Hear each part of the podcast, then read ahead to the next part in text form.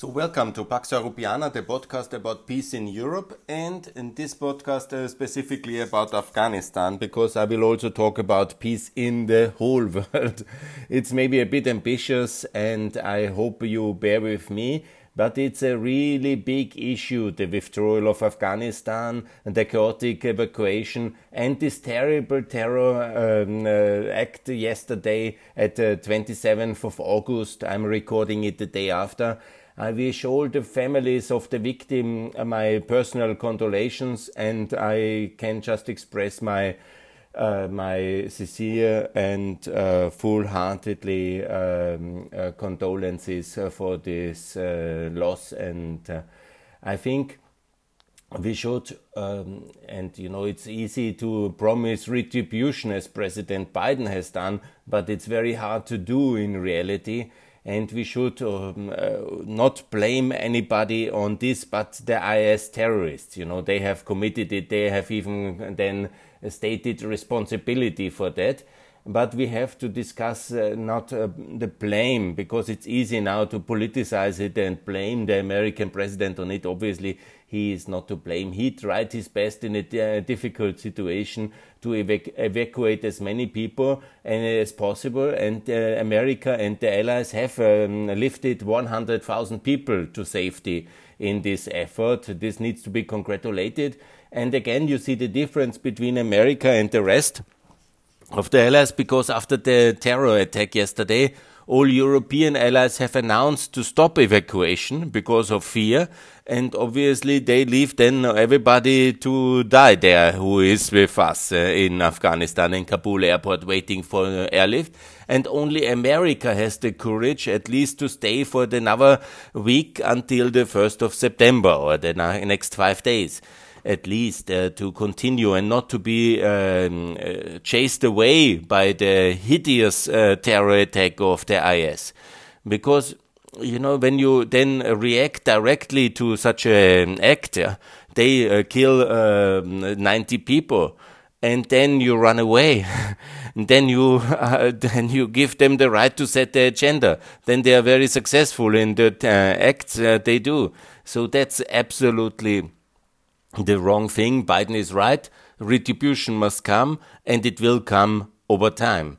But in the short term, you can just increase the security and uh, try then also to uh, make sure that you lift uh, as many people as possible still in the next week out of Kabul. And then we need a better strategy for Afghanistan. And this is for ex Afghanistan. I will talk about that one because uh, it doesn't take a big geostrategic analyst uh, to know what is going to happen. That this will end in a bloody civil war is quite obvious.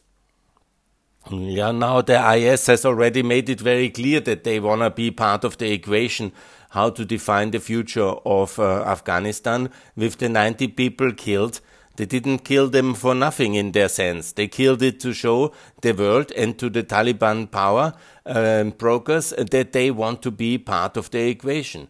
And obviously, if they part of the equation, and then all the moderate forces, which are also trying to be part of the equation, cannot be part of the equation. So the whole equation will not work. And it will be very similar to Iraq, uh, but without the oil money that keeps Iraq together and the riches of uh, one of the biggest oil exporting countries.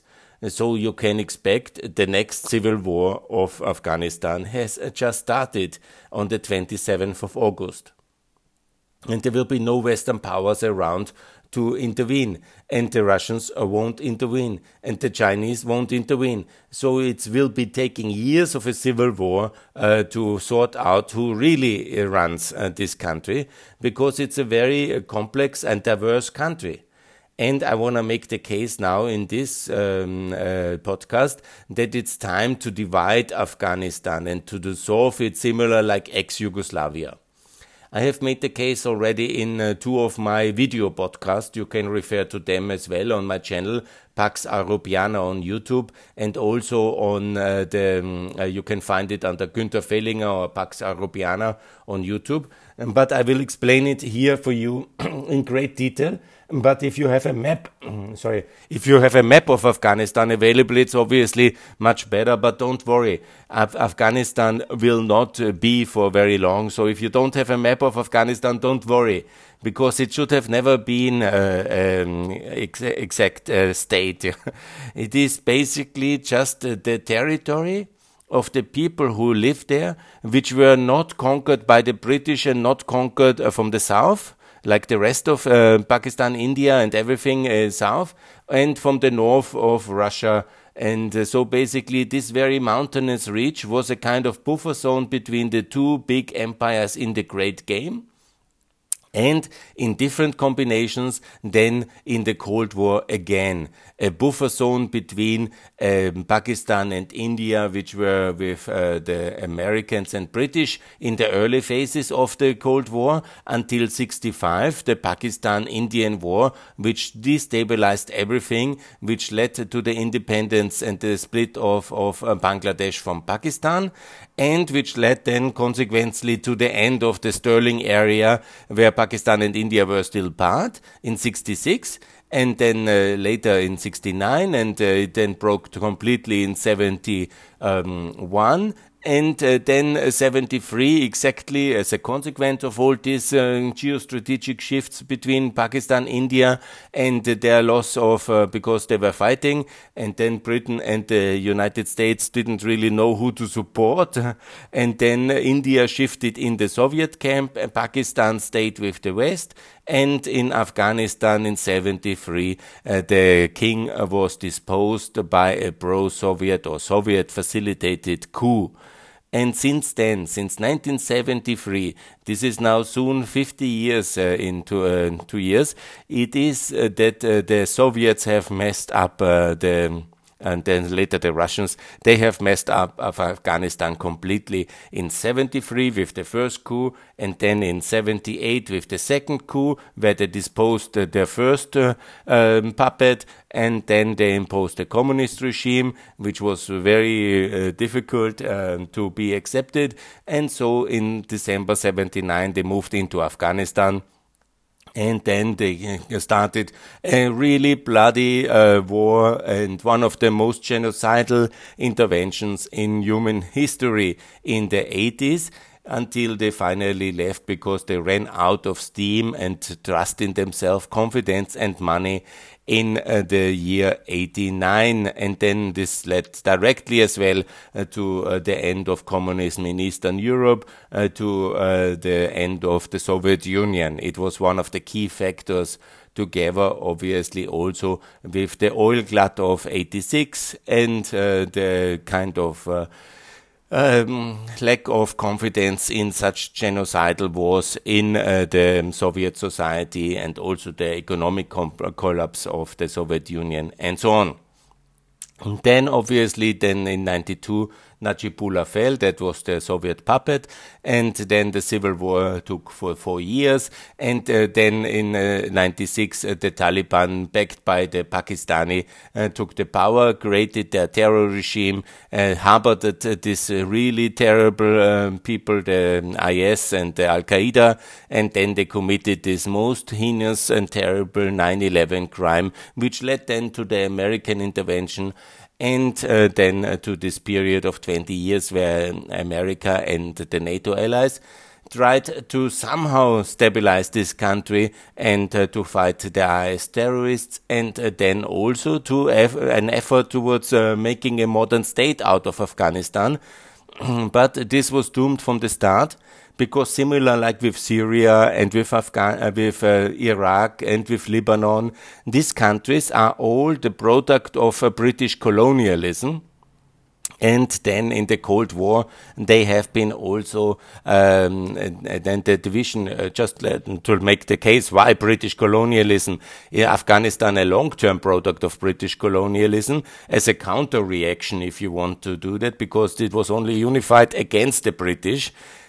that was the idea from this Afghan empire, because all these very diverse tribes which lived in this mountainous area uh, north of Pakistan, uh, British India, and south of the British Empire, they united only in response to the uh, British uh, invasions. And uh, then it was uh, absolutely a product of the uh, British Empire, and also with Iraq and with Syria and the fall of the Ottoman Empire. I have made many podcasts already that these countries are very artificially created, and then the problem of the last 20 years of the war of terror is that America is uh, committed to the status quo, which is not working the status quo.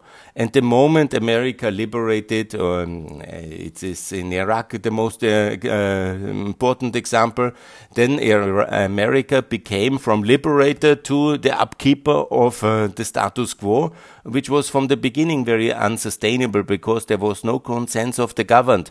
And then America, from uh, being a liberating um, uh, Iraqis from Saddam Hussein's terror regime, became the occupier.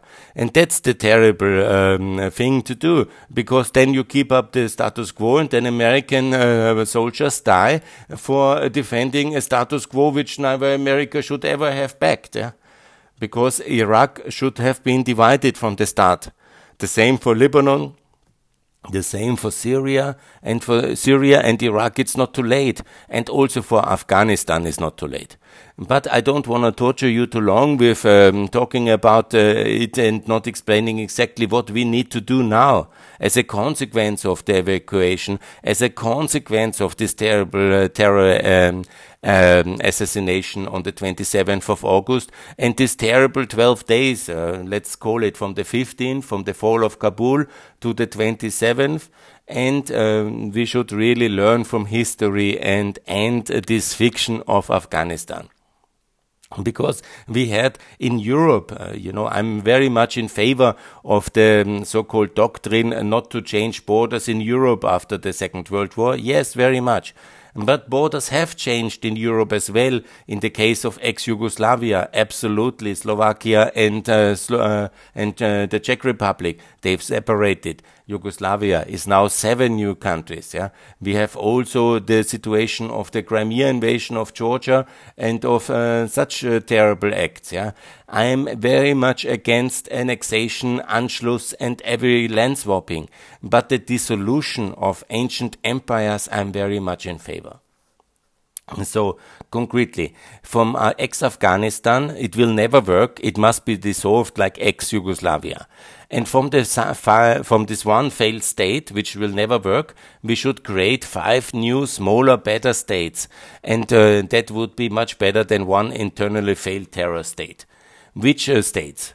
I'm talking now from the north. The so-called Northern Alliance is everybody's knowledge. The, uh, my proposal for a name for the north of Afghanistan is the Turkestan Republic. it's mainly people from Turkmenistan and from Tajikistan. 41% of the people of um, uh, Afghanistan anyhow are, are Tajiks, and there are Uzbeks, and there are um, Turkmens, uh, and, but I call it now the Turkestan Republic, not Turkmenistan, not Tajikistan, not southern Tajikistan, but Turkestan Republic.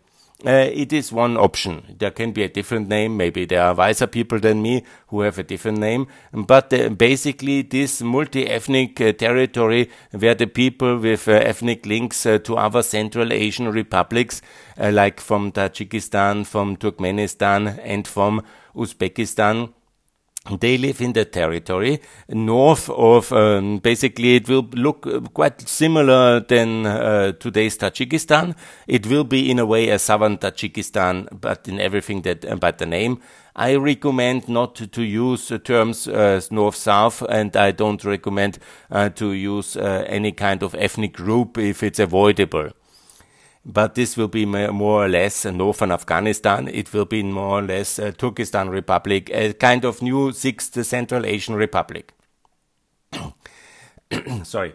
And then you have um, eastern uh, Afghanistan. This was my proposal from the start of this crisis because it's the population uh, centers uh, in the east of Afghanistan uh, towards the Kandahar pass to Pakistan and to Kabul and to Jalalabad. Here is about half of the population live in this kind of valley of the Kabul River Valley, it's also possible to call it. I call it Eastern ex-Afghanistan, Kabulistan. You can find a name for that, but you can call it also Kabul River Valley.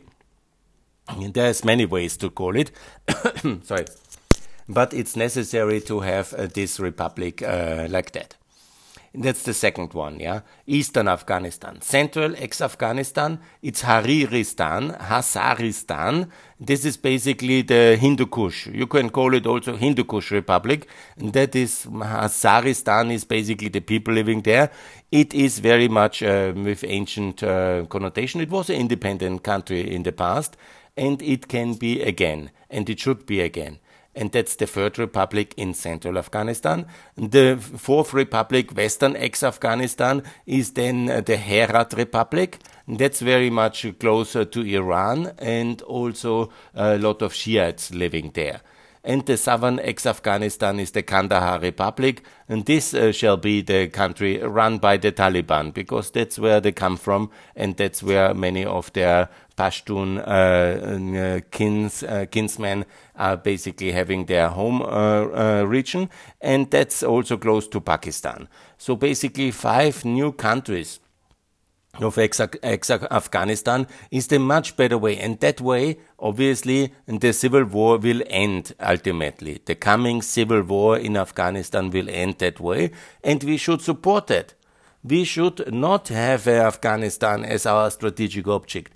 What is our inherited kind of um, global approach for uh, ex-Afghanistan to be united? this is a big strategic mistake of the four different um, American uh, administrations. It is the big mistake of uh, Bush. It was called the light footprint, and with a light footprint to keep Afghanistan united. That was a big mistake. Not the invasion, not the victory. That was really very big uh, uh, historic success. But then the strategic approach, what to do with Afghanistan, the focus on Iraq then, and the so-called light footprint of uh, Bush was a big mistake. And then came the Obama mistake with the announced withdrawal. He searched, he really put a lot of troops in the beginning, but announced already the deadline for leaving. And it was again, you know, like, um, okay, let's live um, two years with the 100,000 uh, troops, but anyhow, the Americans will be leaving because the real withdrawal was already done by, um, by Obama. Let's not forget in 2012 to 14. And then came uh, the uh, President uh, Bush. He anyhow wanted to leave because um, of his Russian uh, masters and also because of this uh, anti-war uh, mood in the libertarian movement and because he founded, you know, the boys' home is a populist slogan, and so he made this the surrender peace with the Taliban's in Doha and that was the first ma major mistake, because it was surrendering the whole country again uh, towards uh, the Taliban. They never had the whole country. it was not uh, Trump's to give, but he gave it, and he gave it to the Taliban on a silver tablet in Doha. Very big mistake.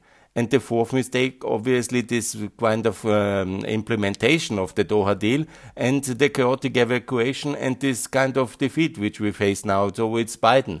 Four presidents who believed in the unity of Afghanistan as something to be preserved because it sounds so hard. You know, the country is breaking up. Look, the Austrian Hungarian monarchy has broke up and it's much better now. Who of the 10 successor states of the Austrian Hungarian monarchy would like to be again in the monarchy or with Austria or, or run by Austria? Who of the seven uh, successor states of Yugoslavia would be like uh, like to um, be run by uh, Serbia again? Maybe not even the people in Serbia would have uh, like to have all these countries back. Yeah? Maybe some uh, illusionists. And who of the 15 uh, republics of um, the Soviet Union would like to be united again in the Soviet Union? I mean, some fringe crazy people, extremist communists like Putin, yes, maybe, but nobody else. So Afghanistan is not a country we should uh, put there whose unity and structural integrity matters for the West. It's much better to have five uh, newer, smaller, better states. I will explain as well, also from a cynical point of view, but don't take it cynical. Uh, you know, it is simply when then one country goes wrong and is uh, dominated by the IS, yeah, or by the Taliban, yeah, the IS, the most extreme form, and the Taliban, uh, the second most extreme form. Look, it is quite simple. It's just a smaller state then, less resources, because a state means now 37 people pay taxes and contribute to one failed state. Yeah? And uh, when you control 37 people, you can do a lot of harm. If you control only southern Afghanistan and there is maybe 9 million people living, then you can do much less harm with the resources and the capacities of uh, 9 million people. So that's one very important point. Yeah? And the second point is also that the other uh, countries, some of them will maybe really want to be part of the free world. And then they are much easier to be defended and to be supported because there is then more cohesion, more consent of the governed, more kind of uh, clear approach uh, towards uh, peace uh, readiness uh, by these countries. And that matters very much. And you know, when you then say, okay, that's a very big, brutal thing. Yes, but the 20 years before were also quite brutal. Mr. the General Crystal, he killed a lot of Afghans. And let's not forget, it was not unbloody, the, the 20 years of American Afghanistan. So it's much better to make a clear cut and say, please, Afghanistan is no longer, it's nothing we, anybody loses. Yeah? It's nothing be, to be missed. Afghanistan would have never been a, a, unified state because there is simply this huge uh, diversity and they don't want to live in one country together. I repeat, it's Pashtuns, Tajiks, Hazara, Uzbeks, Aimaq, Turkmen, uh, Baloch, Pashai, Kyrgyz, Pamirs. Yeah? This is exactly the ethnic composition of that country. And when you see also now this kind of uh, frenzy of activity between Tajikistan, Pakistan, Iran, uh, China, Russia, everybody trying to get um, uh, some kind of stake in the future of that country. And it is much better to have five states. And when we see now this uh, coming civil war, which has started on the 27th of August, and because of the different groups, uh, they cannot uh, agree on a power sharing agreement. How? Why is that? Because their ideological fundaments are uh, not compatible. When you want a religious state, and the other ones want a softer religious state, and the other ones want to involve some secular people, and the other ones want basically the minority rights, then uh, you know there needs a huge kind of uh, um, uh, international intervention in order to settle that. And then the inter- international intervention gets the enemy of uh, some groups because they don't get their extreme demands fulfilled. And ultimately, it will be a complete disaster and so that is all not going to work. I'm very sorry because some people have now this idea, oh, the Taliban took over the Chinese and the Russians, so it's not longer our business. So let's uh, withdraw and let's close the door. Let's take some uh, people in, and then it will be beautiful, and we have nothing to do with it anymore. And we just send some uh, money from time to time. We look how it goes, but it will be not our concern anymore. The Taliban's will just manage manage fine. This is now in some of the Western European states the idea.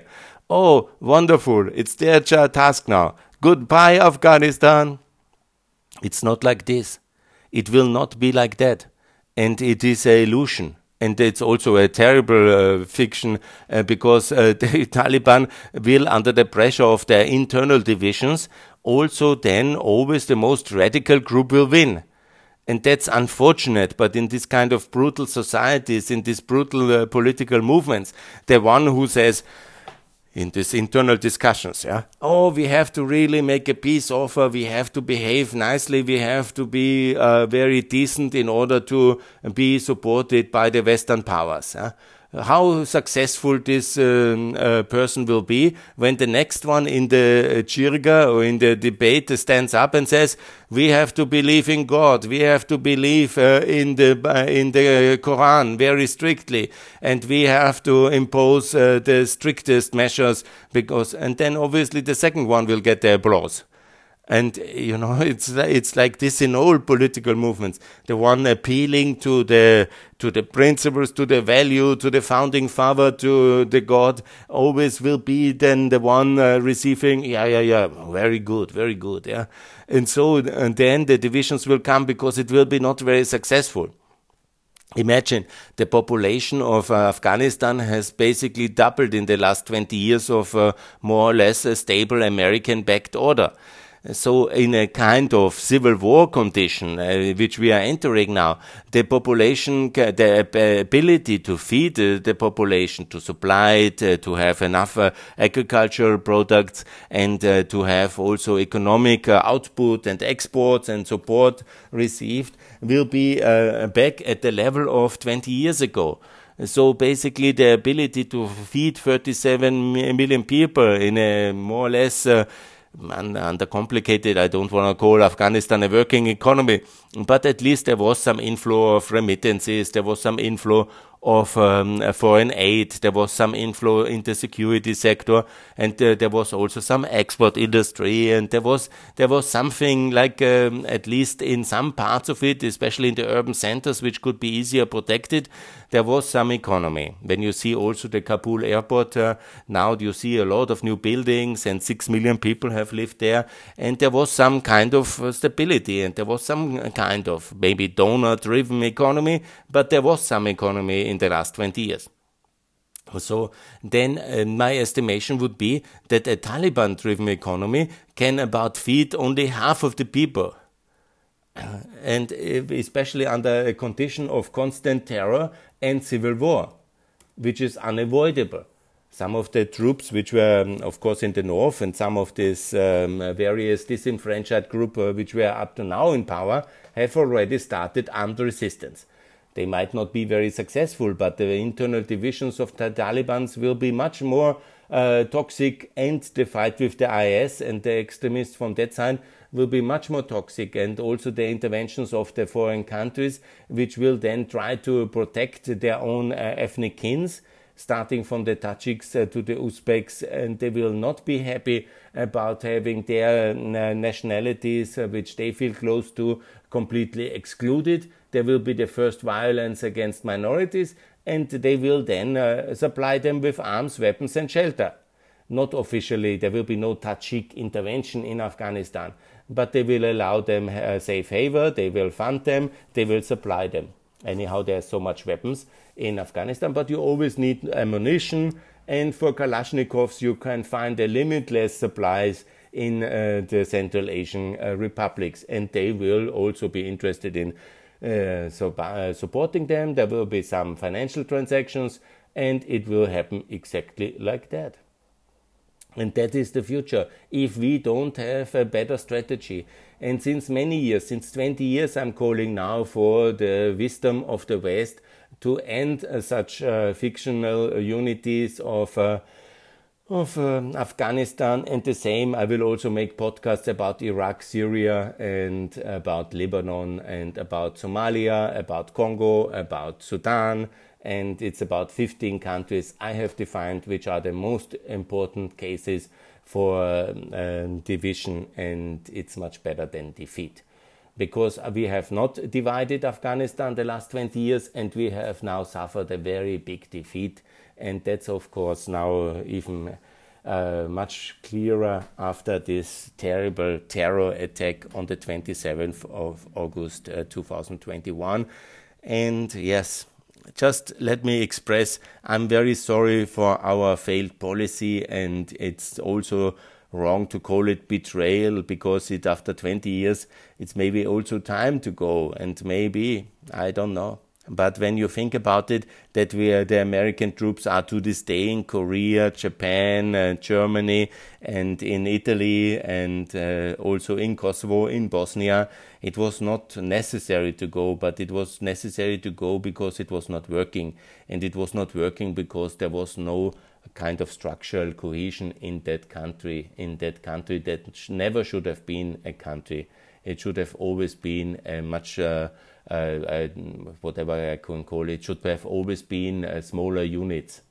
And now we have made a big mistake to keep up uh, the post imperial kind of uh, reality of uh, the um, how basically the um, imperial divide between the Russian Empire and the British Empire and later the Cold War has cemented this kind of inherited structure but it was never fair, it was never just, it was never with the backing of the people. And so such states are ideologically basically just platforms where the most brutal dominates the rest.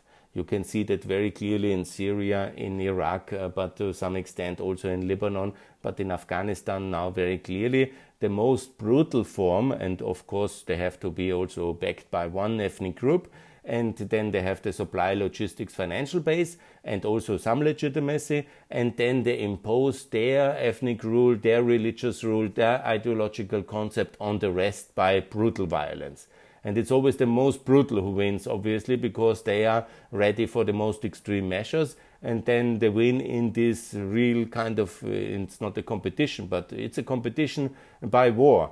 And they win by civil war. And they win, they impose their rule on everybody else until the pain gets so much uh, that another ethnic group or a coalition of ethnic groups and of ideological groups and of international partners overthrows them. And this is now just uh, the start of a new beginning of this permanent civil war of Afghanistan. And um, Biden, in a way, is uh, right that it makes no sense to be in other people's civil wars, he famously said. So we must make the conditions that there is no permanent civil war, and that means new states. And there is no other way. And I guarantee you, either we will look and accept a constant civil war now to come, or we will then have a most brutal regime which is then also exporting violence again or we will change our dogma. And that's what i uh, advocate yeah. It is much better the life in uh, because i know ex-yugoslavia much more but the principle is like this. All as terrible as the ex-yugoslavian succession wars have been because they turned also partially in a civil war in um, in Bosnia with the backing of the Serbs. Um, but uh, there was, of course, you have some areas which are very complicated, like uh, Bosnia, for example. And you had the four wars in Yugoslavia. That was obviously very tragic in the 90s.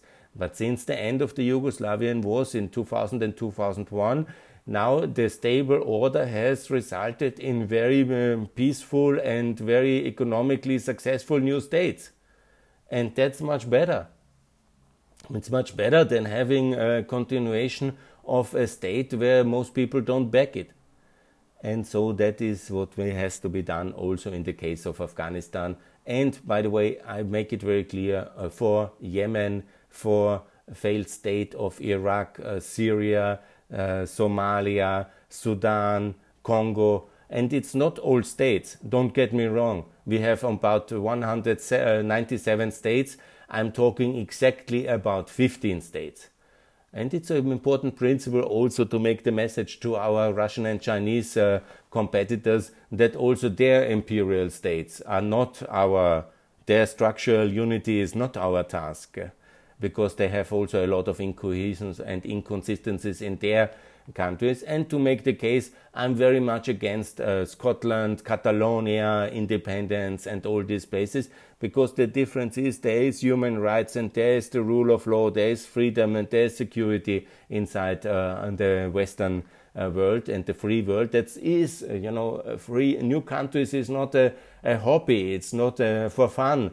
It is only justified in the worst of conditions and with the consent of the government for the new states. Yeah and when there is external security provided. These are important conditions to be met, and also economic viability.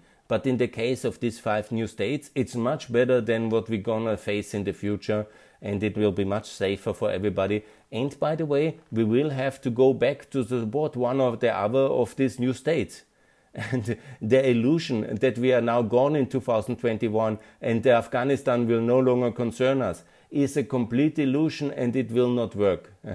And it is um, completely wrong thing. We can, of course, leave them sometimes now for themselves to die, but it's not very human and not very nice to do. Good. Now let's make a moment of silence for the victims of the 27th of August. Let's think about all the pure people who are left behind now in the in the terror regime of the uh, now in the civil war between the Taliban and the IS. And let's be open in Europe and in the West and bring more people out. I call again on Austria, where I am living and I'm born, to take 10,000 new Afghans uh, uh, into uh, Austria. We can do that. We are rich. and all European Union countries to take minimum 10,000 and that would be very very important now because it's not good to have them stranded in Uzbekistan or in uh, in uh, somewhere in uh, Doha no we should in Europe do our part and uh, take at least um, 50,000 uh, if not uh, 100,000 in all Europe. It's not so much. And then also be open and also not send anybody back to Afghanistan now in certain death. But let's make sure that all the Afghans who are here that they are also having regular paper, that they can work, and that they are supported and integrated, and they will be a positive contribution uh, to their life here in Europe and to the economy. And let's make sure they have work permits uh, and residence permit, and uh, they are fully integrated uh, with public means into the normal mainstream society of Europe. And the same, by the way, for America should also take 100,000 Afghans and also be more open. Good. So far for that. And thanks a lot. And more to come in the coming days. Please, I have also made several podcasts on my video channel on that one. And also give me a like. I have now 360 likes. I saw the last um, uh, series about. Um, uh, subscribers on my YouTube channel. On my uh, podcast, I have uh, now um, uh, also some good feedback. The last one about the fall of Kabul has received a lot of uh, widespread support. I saw that, and I hope in the future to have also uh, to get more subscribers for my Pax Europiana podcast. Thanks a lot for listening. More to come, and keep you posted. Thanks a lot for that. Bye. Thanks for listening.